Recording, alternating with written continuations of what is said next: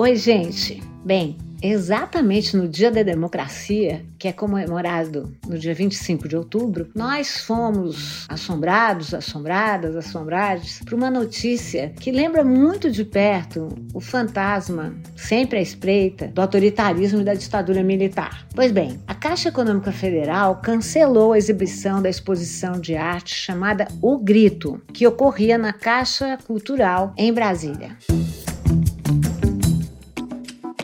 Essa exibição, o Grito, estreou no Espaço Cultural da Caixa, lá na capital federal, no dia 17 de outubro. A proposta da exposição é justamente abordar aspectos da realidade nacional nos 200 anos da independência do Brasil. Ao todo, a mostra reunia 30 obras de sete artistas plásticos brasileiros e, originalmente, ela ficaria aberta até 17 de dezembro. A Mostra o Grito conta né, com a curadoria de Silvia Werneck, e foi selecionada no programa de ocupação dos espaços da Caixa Cultural, justamente para a unidade de Brasília. Elcio Miyazaki, Evandro Prado, Gina Dinucci, Marília Scarabello, Moara Tupinambá, Paul Setúbal e Yara Dawatchter, espero que seja assim o nome dela, compõem o time que participa dessa exposição. A exposição foi organizada em torno da famosa e icônica tela Independência ou Morte, de Pedro Américo. Eu escrevi um livro inteiro junto com a Lúcia Stumpf e o Carlos Lima sobre essa tela que chegou ao Brasil em 1888. Pois bem, essa tela foi diferente do que aparece nos livros didáticos, ela foi uma encomenda direta do Império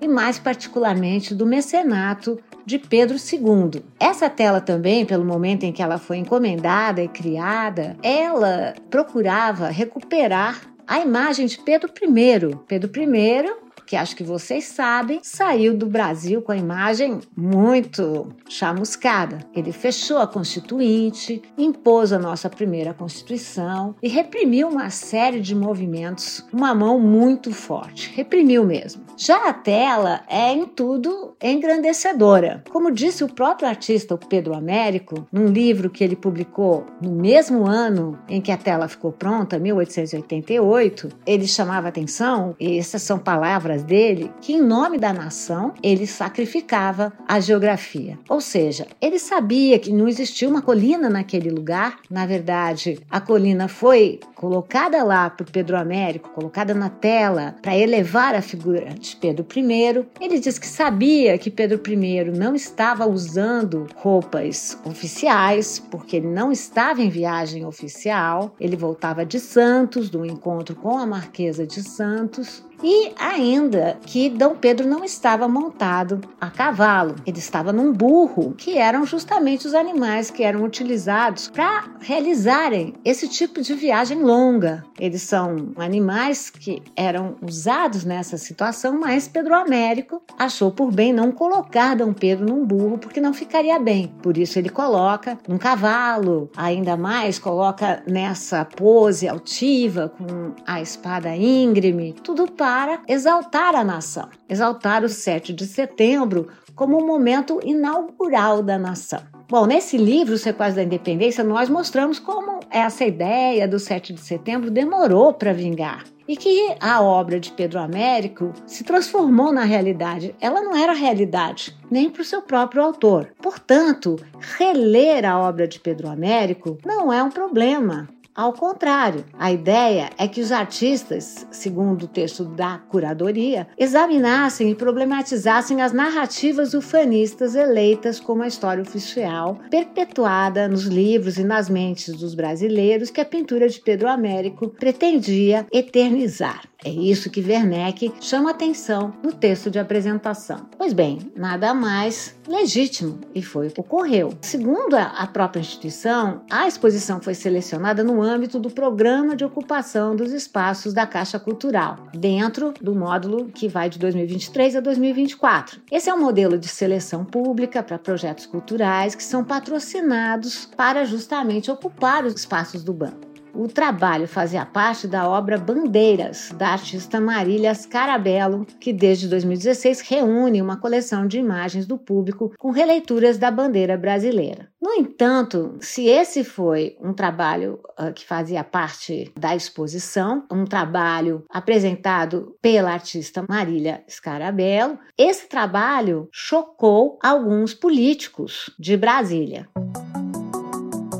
Depois da repercussão de um vídeo feito pelo Evandro Júnior, presidente do PLJ do Distrito Federal, o que aconteceu? Alguns, essa repercussão levou, enfim, sobretudo a que a deputada federal Bia Kiss reagisse e também a senadora Damares Alves, e a Caixa Cultural fez o quê? Anunciou em nota o cancelamento da exposição por entender que havia um viés político em uma das obras. Pois bem, vou repetir aqui. A exposição trazia várias obras que reliam a tela de Pedro Américo, que eu repito aqui, era uma tela comissionada pelo Império, pelo Segundo Reinado. As obras contemporâneas reliam a realidade brasileira à luz de uma perspectiva atual. Inclusive, a exposição trazia uma montagem, uma espécie de uma colagem, onde o presidente da Câmara dos Deputados, o Arthur Lira, e o ex-ministro da Fazenda, Paulo Guedes, e a própria própria senadora Damares Alves apareciam dentro de uma lixeira verde e amarela. Isso era uma, um detalhe da obra. E eu diria mais: não há obra artística que não seja política, porque política não é só a política nos modos tradicionais dos partidos, os políticos da Câmara, do Senado. Política é uma forma de pensar o mundo, política é uma forma de interrogar o mundo. E sendo assim, toda exposição faz as suas críticas, não especificamente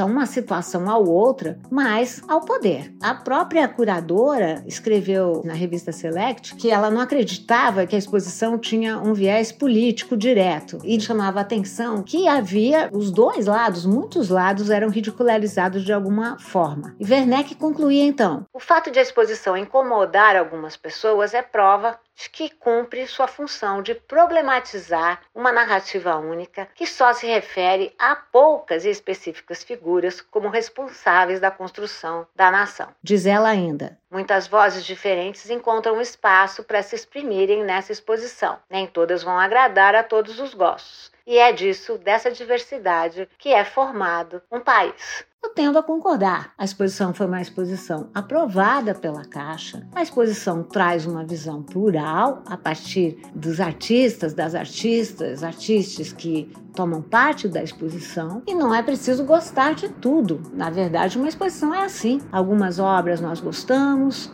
outras obras nós não gostamos tanto, outras obras ainda, quem sabe, não gostamos nada. Mas o papel da exposição, de uma exposição de arte, é essa: submeter o público a novos vocabulários, a novas formas visuais, para que o público construa, faça a sua própria seleção, trabalhe com o seu próprio gosto e também, enfim, reaja em relação às suas convicções políticas ou não. Nada melhor do que uma exposição que crie reação, que faça as pessoas falarem dela, falarem bem, falarem mal. O importante é nós criarmos o que eu chamo de vocabulário político, ossatura política.